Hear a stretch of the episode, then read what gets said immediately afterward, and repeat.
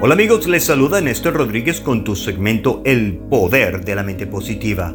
Primero que todo, muchas gracias por permitirnos ser parte de su día a través de la 1600 AM en Massachusetts y en el mundo entero con la aplicación La Patrona Radio. Y no se olvide de escuchar este segmento en Google Podcast o en Spotify cuando más lo desee con el nombre El Poder de la Mente Positiva. Ahora bien, ¿Cuántas veces hemos perdido nuestra paciencia y le hemos hablado a nuestros hijos de una forma de la cual más adelante nos arrepentimos y deseamos no haber alzado la voz o haber hecho un comentario fuera de contexto? Todos somos culpables de esta situación.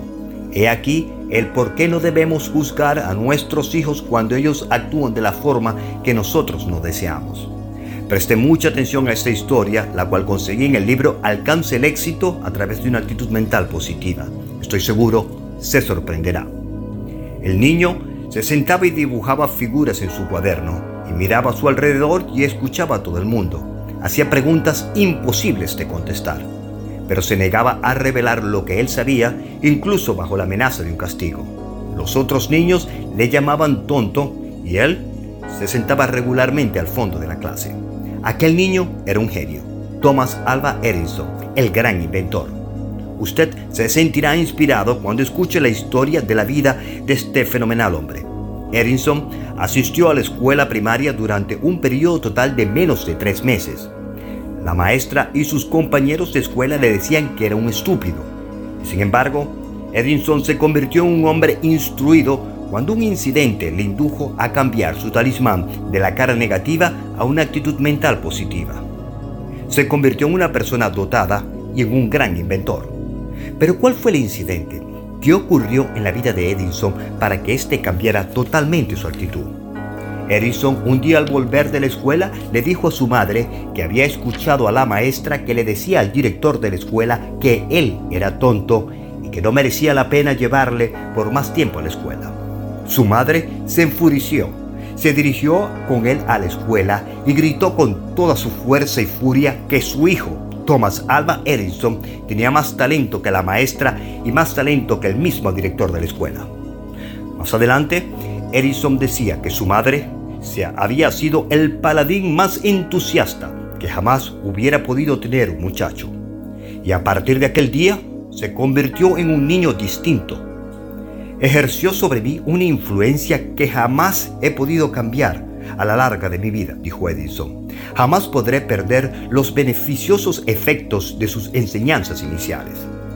Mi madre fue siempre cariñosa, siempre comprensiva y jamás ni me gritó ni interpretó mal mis acciones o me juzgó erróneamente.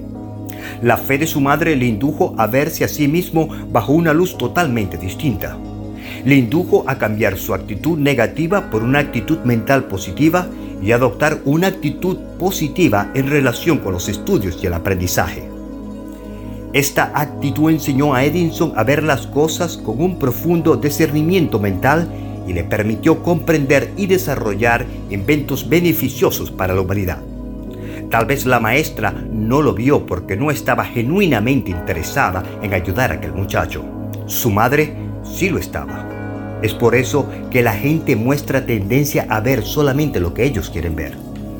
A Thomas Alva Edison, toda la humanidad le debe la invención de todo tipo de productos que cambiarían para siempre el mundo, como por ejemplo las bombillas incandescentes, la cámara de cine, el fonógrafo, incluso los vehículos eléctricos. Teniendo en cuenta que desempeñó su actividad más importante a finales del siglo XIX, Edison estaba adelantado para su época. Sus invenciones fueron imprescindibles para continuar el desarrollo de la revolución industrial y mejorar enormemente el bienestar y las condiciones de vida de millones de personas, dejando atrás de sí un legado que abrió las puertas a la ingeniería y a la tecnología moderna que usamos hoy día.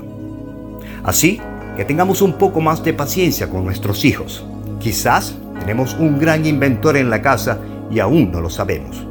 Este podcast está siendo patrocinado por Spinal Rehab Group. Siempre pensando en tu salud. Visítanos en spinalrehabgroup.com.